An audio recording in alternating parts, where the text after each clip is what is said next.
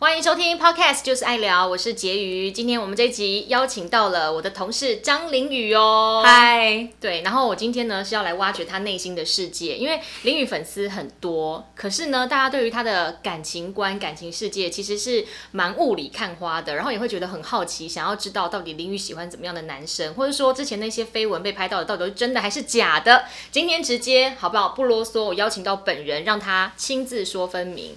那先想请问一下凌宇，是可以现在的交往对象是可以讲的吗？对啊，都被拍到很多次了，所以他是各大报也都有报过。反正就是大方的态度就对了。对，也没有否认，没有否认就是对的。那这个交往多久了？这个交往一年多，哎、其实我最近还在，我还在问他说我们到底什么时候在一起的，一年多或两年之类的。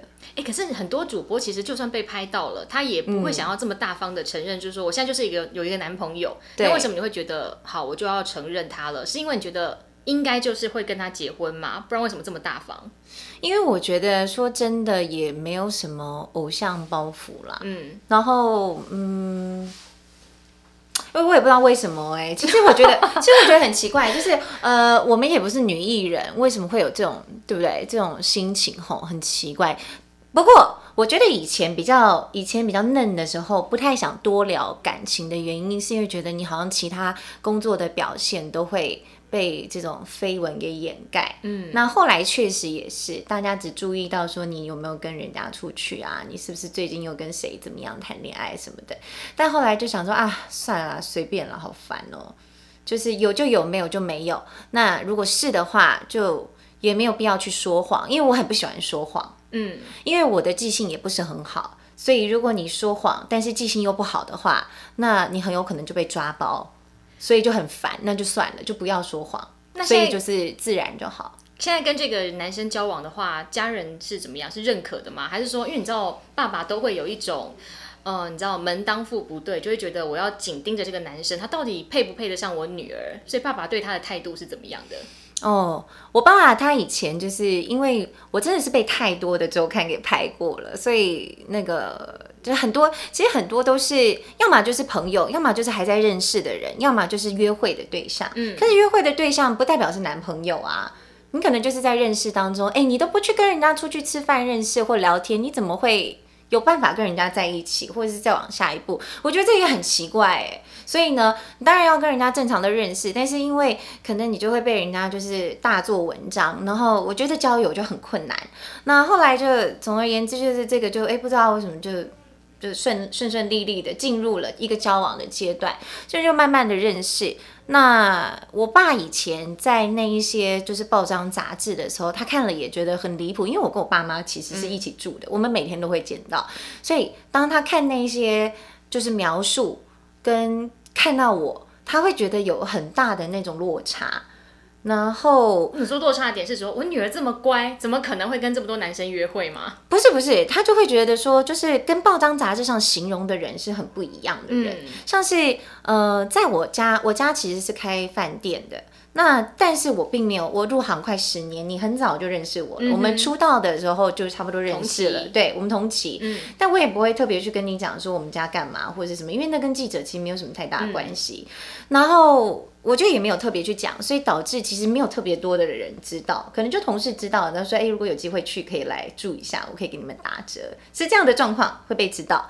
然后，所以在一开始前期对我的报道都是说什么，你想要嫁豪门啊，有没有女主播想要嫁豪门啊，攀门附凤啊，说我说我就是爱钱啊，然后就是想背名牌啊，然后什么就是想要嫁豪门啊。一开始的一开始的那种，一开始的都是这样子。那但是后来就是不知道为什么就知道我家好像开饭店之后，哎，就没有人这样形容，因为我就是豪门的意思。就他们好像就，觉得，哎、你家好像也不错，好像也不需要特别去什么。就是我觉得那个报章杂志有时候，就是这个是题外话啦。我觉得是就是的，要去澄清；不是的就不是。但是以前我可能比较消极，就是想说啊，算了，亲子是亲。但后来发现这是一个错误的观念。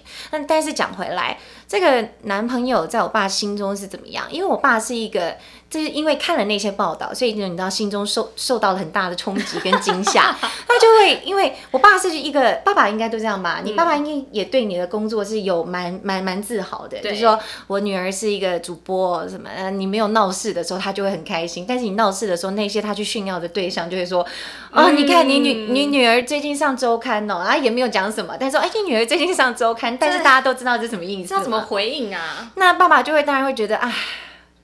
难过，下戏下井了吗？难过，然后呢，就为了要不要让这个家家人觉得很麻烦，所以我爸他就他那时候是甚至因为我一开始是做夜班，嗯我一开始被拍到有一个是叫做周旋武男，什么一个礼拜还是十天之内，我跟你讲都是兵士，哎，没有有没有都是兵士？有一个我们公司同事的他是国产车男，他是我们的，你记不记得他是我们的夜班主管？徐什么？徐什么？你我要你要我公布他姓名吗？没有了，没有，就是他是我们的主管呐，国产车男什么之类的。不是有几个是我的同学，因为重点是那时候我才从别的公司跳槽过来。那我住的地方，我们家住的地方还在算是台北的西区，但是大家知道内湖，尤其是旧中路这里，三立旧中路这里，这里不是西区，也不是东区，是一个我不知道是哪一区，反正就是如果你晚上要坐车的话，如果加大加。加上小夜车资的话，一趟是要七百六百六百多块的。嗯，那我来这边我也没什么加薪，说老实话，所以就是这样。如果这样每天就是做的话，就吃不消。所以有时候就是 你知道，就是贪小便宜的心情。朋友如果在附近，或者是那个一一起夜班上的同事，就顺便载一下。那当时就是贪小便宜，前几个月的时候，哎，被拍到之后，我爸就一个惊慌，所以呢，我爸就决定从宜兰，就是每天这样驱车，就是回来送我。然后后来倒是到了这个男朋友之后，我也刚好就是调了一个班表，我刚好变成晨班，所以我这个男朋友就开始每天载我载我上班。哎，可是不是啊？那那那我爸爸就觉得，我爸爸就觉得哦。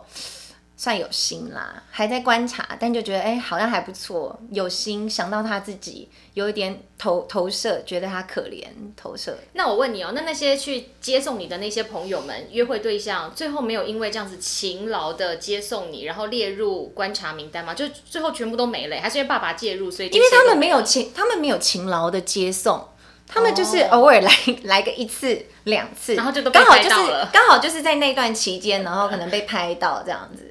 就是那其中也有是呃后来有在一起一个对象，就是我的之前的在一起的对象，但是嗯，我觉得这个东西就是真的还是相处哎，跟女主播在一起，我觉得嗯，我觉得大部分的人是蛮不怀好心的。啊，你说跟你交往的人通常是不怀好心吗？是说我想要征服一个女主播，用这样的心态，然后去试探你、接触你吗？我也不是很确定，但是我觉得对于交友，就是经过了这一些，因为有时候我也是被我也有被人家是设计的那一种偷拍。你是说男方故意找对对对对真的假的？因为我只有跟他见过一两次面，就两次面而已，而且那个约法是。除了我跟你之外，不会有别人知道我们在哪里吃饭。那餐厅也是你选的，地点也是你选的，前面是一个大大的落地窗。那而且那个是吃完饭之后，就是临时起意说，那不然就去喝个咖啡。如果我们以后就可能对我没有办法跟你在一起嘛，那大家还是当个朋友啊。好，那没关系，我们去喝个饮料，当做你谢谢，就是谢谢你跟我吃饭的回礼。这样，我请你喝咖啡，一个下午茶，吃午餐，然后请你喝下午茶。但是那个下午茶怎么会被拍呢？因为那是临时起意的嘛，对不对？嗯，那他的起点，他那个偷拍的起点，并不是从我家出来啊，而是从那个隐秘的中餐餐厅，然后到那个下午茶，所以这就是被人家设局嘛。所以这个男生最后是没有交往的，我怎么可能跟这种人交往？而且说真的，就是也是因为没有要跟他交往，所以才会有后续，可能他安排了人家来拍或者是什么的。那这蛮过分的哎，所以说像你在交往，你有你有算过你自己在交往过几段恋情吗？就是认真交往的。你说从学生时代吗？可以可以这么说。呃，学生时代我没有认真算过，但是我大概交往两三年，嗯，每一个男朋友大概会交往两三年。所以有哪一个类型的男生，或者说你交往短的没有超没有没有没有超过两年的，呃，就是没有少，至少都是两年以上。对对对对对。哦，那你这样子关系算是还蛮稳定持久的哎。对，因为我也很懒得变动，我不是一个很喜欢变动的人。嗯，嗯，那所以说在交往的时候，你会先看对方的什么样的特质？呃，我觉得这个真的是从年轻到老有一点不一样哎。现在我对人就会比较多防备，就是对新认识的男生，我就会比较多防备，因为是呃被拍了那么多次，而且你看过很多形形色色的人嘛。那以前认识的人是比较单纯的，那或是我们同业，嗯，你老公就是同业，这种就会比较单纯，因为大家就同事嘛。嗯那职场上认识，或者是以前学校的朋友，这种就会。让我觉得比较安心。可是因为现在就是你要说那种多冰心也可以啦，就是呃，毕竟有一些人确实是对女主播有一些幻想，嗯，所以他们可能就是接近你，他是爱上一个他自己的想象，他其实也不是喜欢你。为什么我都没有遇过这种对我有幻想的？因为你很快就你出道之后没多久，很快就跟人家在一起去结婚，也没有到很快，没有到很快。嗯，算蛮快的哦。对啊，你你出道之后不就很快就跟人家在一起，然后就结婚了吗？应该说，因为我现在的老公是我以前的搭档，对啊，就觉得蛮合得来的。所以你不就是出道之后很快就跟人家在一起，然后结婚了吗？对，所以你其实没有什么看过，就是被人家，你也没有被人家偷拍过什么，你很快就结婚了。对对对，我好像没有什么机会视人不清，就就这么的把自己给嫁了。对，所以说你如果假设你有考虑过要嫁现在这个男朋友吗？他应该还没有求婚吧？我觉得其实每一段恋情，就是大家都会期待是天长地久啊。嗯。只是如果顺利的话，当然会是天长地久嘛。那如果不顺利，当然就没办法在一起嘛。嗯哼。不是说，嗯，我我倒觉得不是说我谈这段恋爱，我就是预设要结婚，或我谈这段恋爱，我就是预设我们就是 have fun，这是不可能的。每个人只要一旦要，至少在我我认识的人或我自己的概念，是你进入男朋友。就是那是一个稳定交往的关系，稳定交往关系一定会要求希望有修成正果嘛，嗯，对嘛？所以只要不是那种真的太大的价值观的偏差跟太大的事件，应该顺利都会结婚吧？嗯哼，对啊，大概是这样子。所以说在择偶上面有没有什么样的条件是你第一个一定会觉得说啊，这个男生不会考虑了，不管是交往还是说结婚，就你就觉得这个人不能成为你的另一半？嗯，我觉得那个诚实。我觉得一个人诚不诚实是最重要的。怎么样？是有被骗是不是？对啊，常常被骗呢。常常都被另一半骗。因为我我觉得我们当你至少，因为我们是从记者出来的女主播，我不知道其他的女主播，但是我觉得记者出来的女主播是有一定的那个事业心的。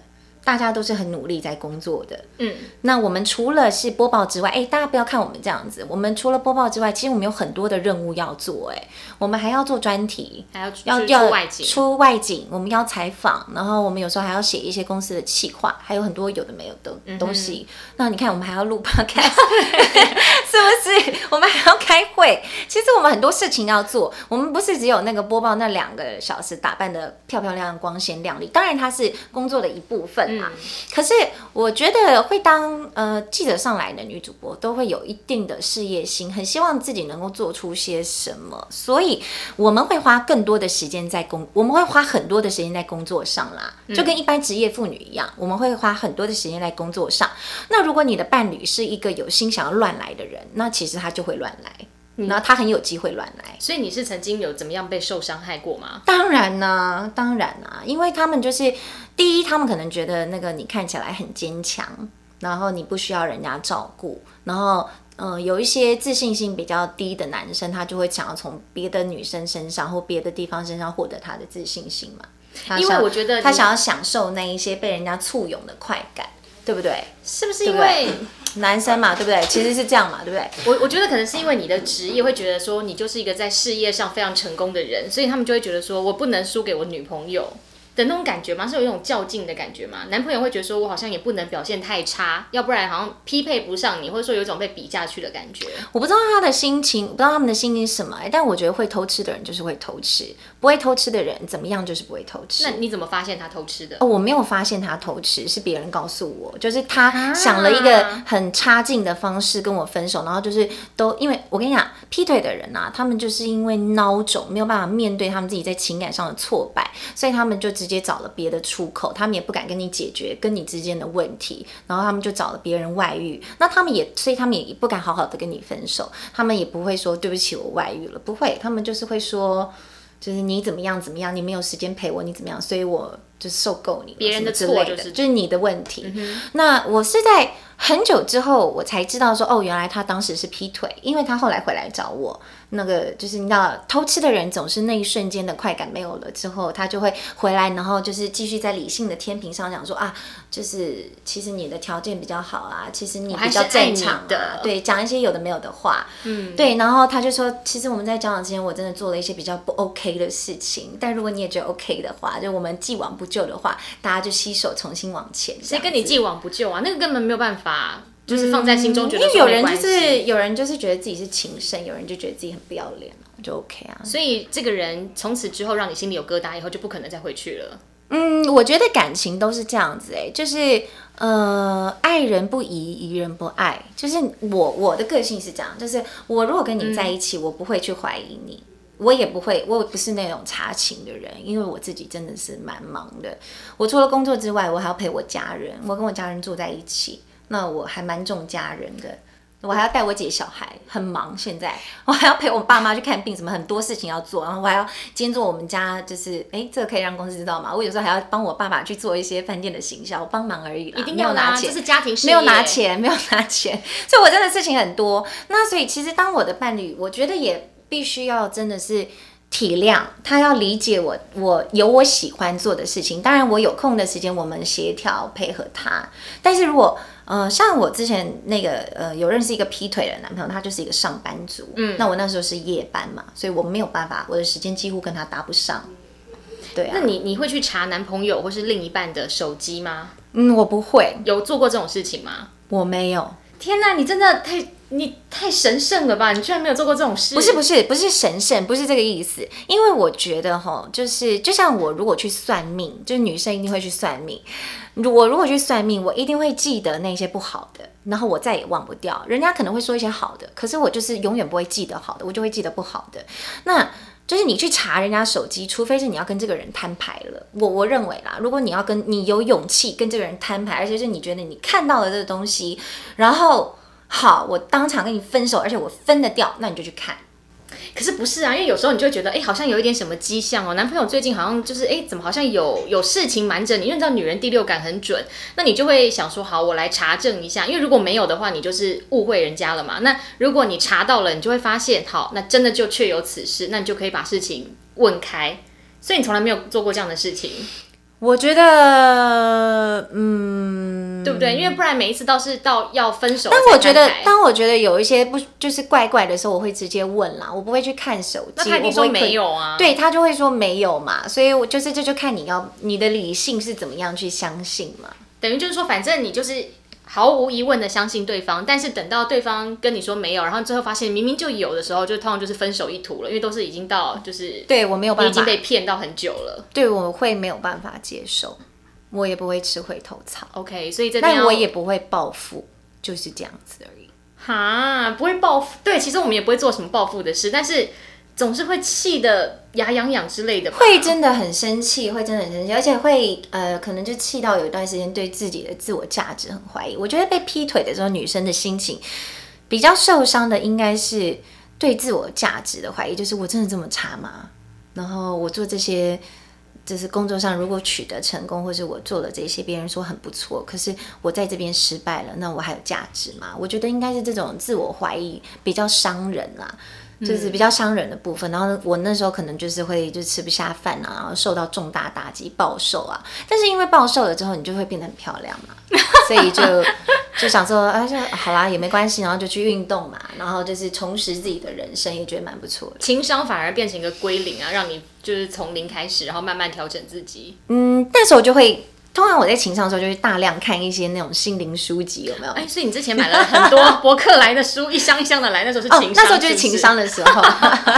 对对对对对对对，就一箱一箱的寄到公司的时候，那时候就是情商，然后麻痹自己，然后多更认真的工作。因为其实我觉得女生，我们这应该是做给女生看的节目啦，所以呢，我觉得女生再怎么样都要告诉自己说，嗯。数学不会就是不会，男人跑了就跑了，但是你自己学起来的东西就是你自己的，所以呢，投资在自己身上这是最安全的。不管是你买书，你做医美，或者是你花时间在自己身上，嗯，不要为了任何一个男人，然后让自己人不人鬼不鬼的。嗯，所以你有发展过办公室恋情吗？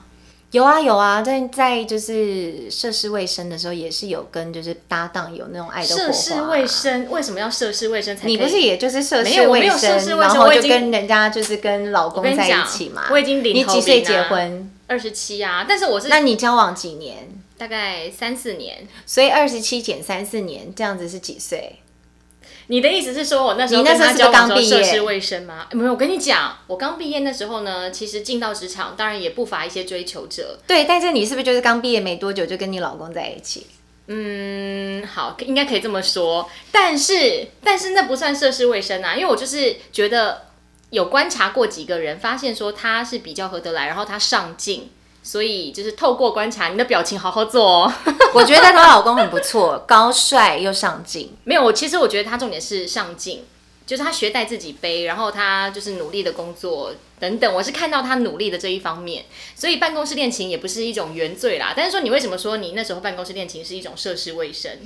呃，我觉得，呃，在我们这一行，我觉得这倒是比较是涉世未深的一个概念。对我自己后来反省，后来讲，因为我觉得，呃，女生的改变会是比较大的。我说涉世未深的意思是，我觉得女生在每一个阶段看到的东西会很不一样。嗯，想的东西，或者是你在一起的人会很不一样。那，嗯，就算你在那个同一个阶段，你认识了很多人，那你说你多比较了，可是那是那个阶段的你。那在五年后，你在看到的世界又是不一样。嗯，那我觉得是当记者是一个还蛮特别的那种工作，就是你，呃，可以。看到很多不同人的人生嘛，然后而且你可能接触到的都是一些很特别的例子，然后我会觉得，嗯，如果我清楚，我那时候就清楚我的个性，然后我想要什么的话，嗯，我不会想要跟同业在一起，因为那不是我想要的生活。但是同业他会比较理解你的工作的性质，对对对，那我们可以当朋。友啊。嗯，那你现在的男朋友做的工作，他也是可以理解你工作这一块的对对对对对，因为其实我们这个东西就是殊途同同归的，就是职业很多，不一定要同业。嗯，对对对，嗯，因为我觉得啦，我觉得最大的问题，在我自己个人来讲，我觉得我不会想再跟同业在一起的原因，是因为我上班已经很累了，我想要在下班的时候换一个世界。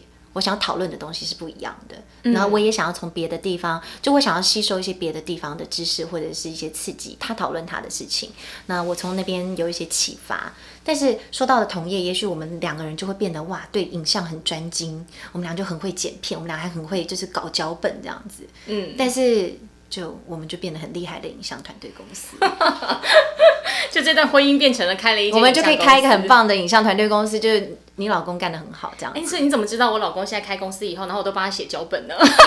这就是很合理啊，因为就是夫唱妇随，就大概是这种类型的。但是我的话，我个人会喜欢的是异业结合，因为我还是可能因为我家里，嗯我家里还是在做生意的，然后我会帮我爸妈在做事情，所以、呃。媒体对我来讲，它是一个我平常就已经在做的事，可是那不够应付我生活需要的东西，所以我男朋友可以补足我这一块，他可以教我其他，它可以带给我其他的刺激。嗯，可是那也要刚好就是，譬如说你有像这样子的一个呃约会对象，或者说刚好有这样子的人跟你接触到，因为毕竟我们的工作其实真的算蛮封闭的欸。虽然我们做很多事情，要出去采访，要外景，要干嘛的，可是大部分的时间我们都是在办公室，然后要处理那些新闻。那你怎么会有办法去认识这些新朋友？嗯，对，所以没办法，大家都误以为女主播生活多才多姿，但是没有啊。所以女主播很可怜啊，所以其实择偶困难，择偶的框框所以才会。近水楼台先得月。哎、这倒是真的。对啊，因为我们就是平常就是工作非常的忙碌，所以我们也没有认识到什么人。就算你说我们认识到很多采访对象，但是那个短暂半半小时、一小时的接触，我们都在讲公事。你连问说，哎，你安安几岁，星座是什么，住哪，这都不会讲到，你怎么跟人家交朋友？但老实说，我觉得可能是因为我们的职业蛮多，蛮容易接触到很多不行呃各行各业的不同的人。然后我曾经有跟我老公讲，我就说，如果我今天没有跟你结婚，我应该会嫁给医生。就是我自己觉得说，我那时候跑医疗嘛，跑医疗线，对啊然后就常常遇到各个医生。那有一些医生其实事后他是会传讯息给你，然后跟你献殷勤，然后可能想约你出去。所以我就觉得，如果今天我老公没有追到我，搞不好我现在是医生娘。嗯，医生娘就也不错啊，对对啊，是不是？就是就是会真的就是不一样的人生对选择，也没有说好或不好，但是就是这样子。对，但其实我们也没有但我觉得择偶最主要是要看人品啦，嗯就是你要找一个是能够理解你的人。有每个人的人生追寻不一样，也许有些人他们就是喜欢当家庭主妇，有些人就是喜欢自己有一个存在感，要有一个工作。那无论如何，他要必须能够理解你的选择。那他让你去安心做你的事的同时，他自己去找自己的事情做，然后他不要去劈腿乱来，然后给你足够的安全感。嗯，这样其实就够了。蛮重要的，很难，听起来很简单，但是很难，因为有时候孤独不是那么的好熬过。嗯，对对而且你超忙哎、你其实如果算一算，你工时蛮长的，又蛮常出差，所以你的另一半要必须懂得自己照顾自己，打发时间。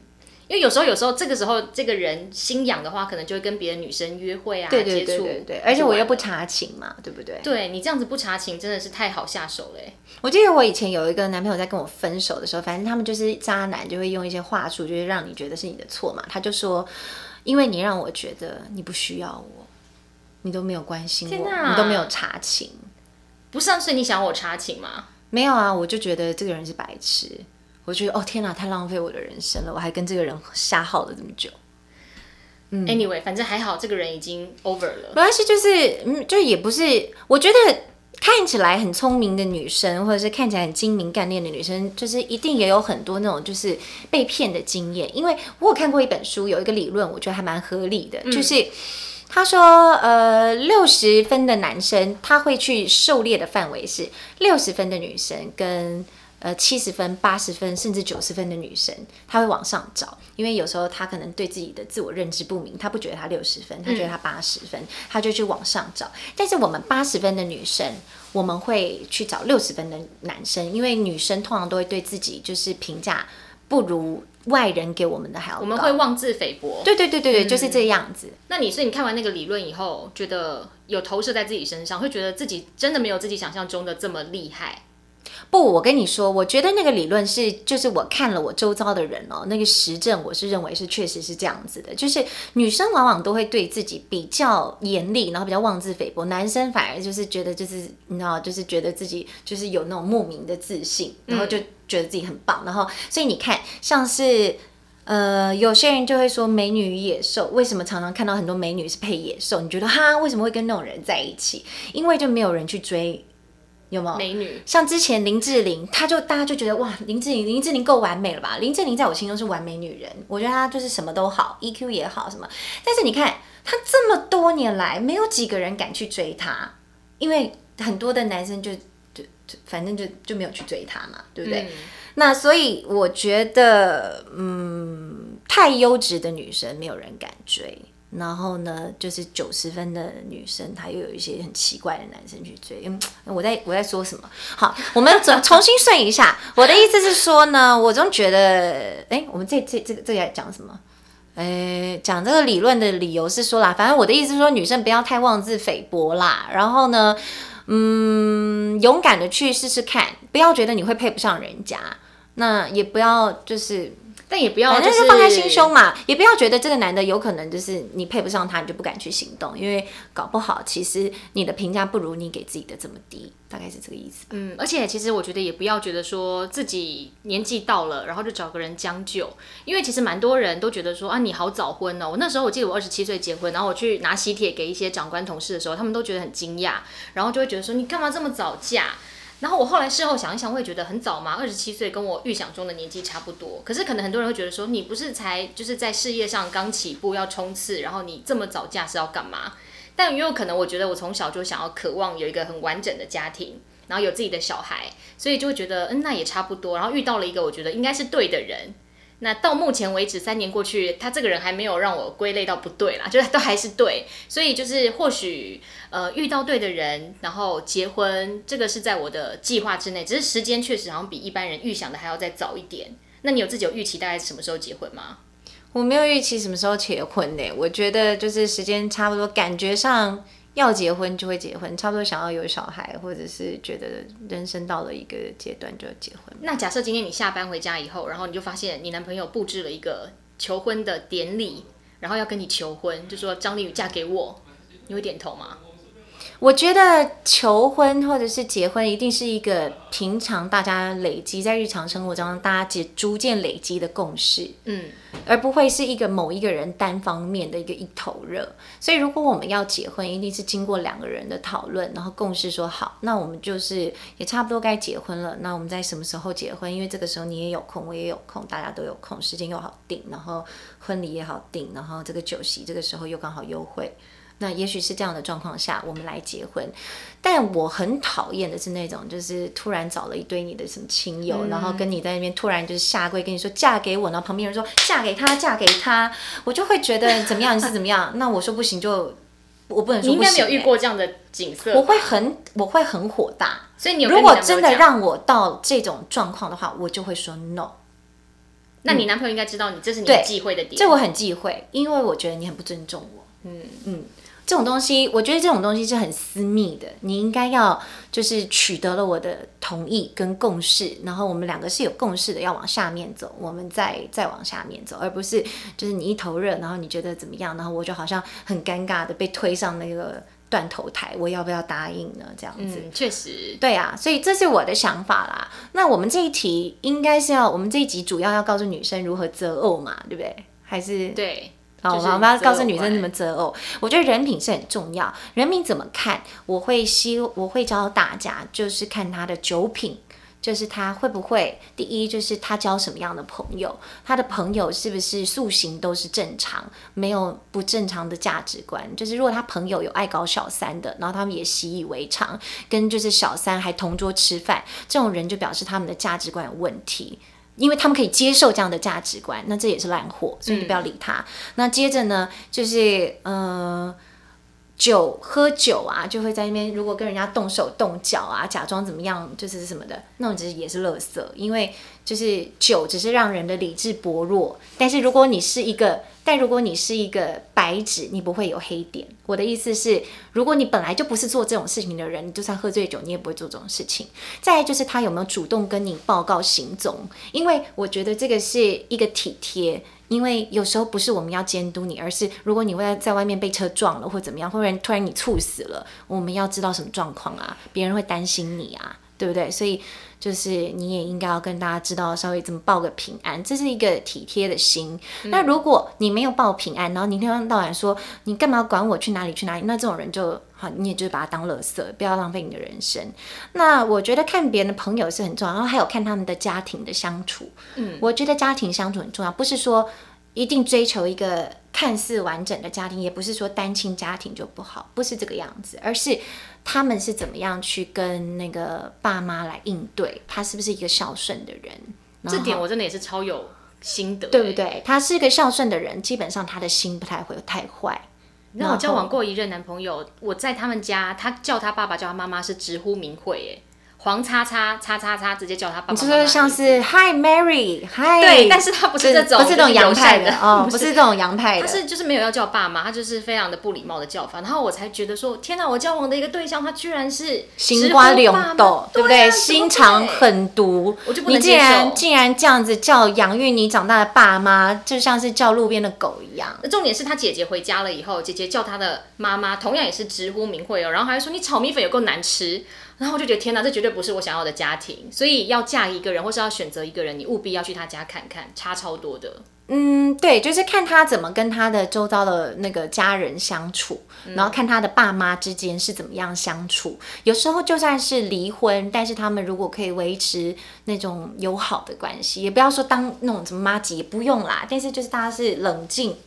理性，我觉得这个也 OK。就是我觉得要从这几点很实在的去看，那有没有钱呢？倒不是太大的重点，但是要注注意他有没有那种什么赌博啊、喝酒啊、负债，嗯，对，那种很奇怪的，不要拖累。我们自己就好。嗯，对他可能就是你发现他很奇怪，他可能身上全身都是名牌，然后呢开的名车，可是他可能跟你斤斤计较，说 OK 两百八十二这一餐吃两百八十二，那我们就一百四十一块，那一块我不跟你收了，这种的，那你就要小心，因为他怪怪的，就是你知道吗？这个人就很奇怪，也是有这种人呢、也是有这种人，就是有很多小细节。那我觉得还有就是有没有跟女生呐、有一些不当的联络？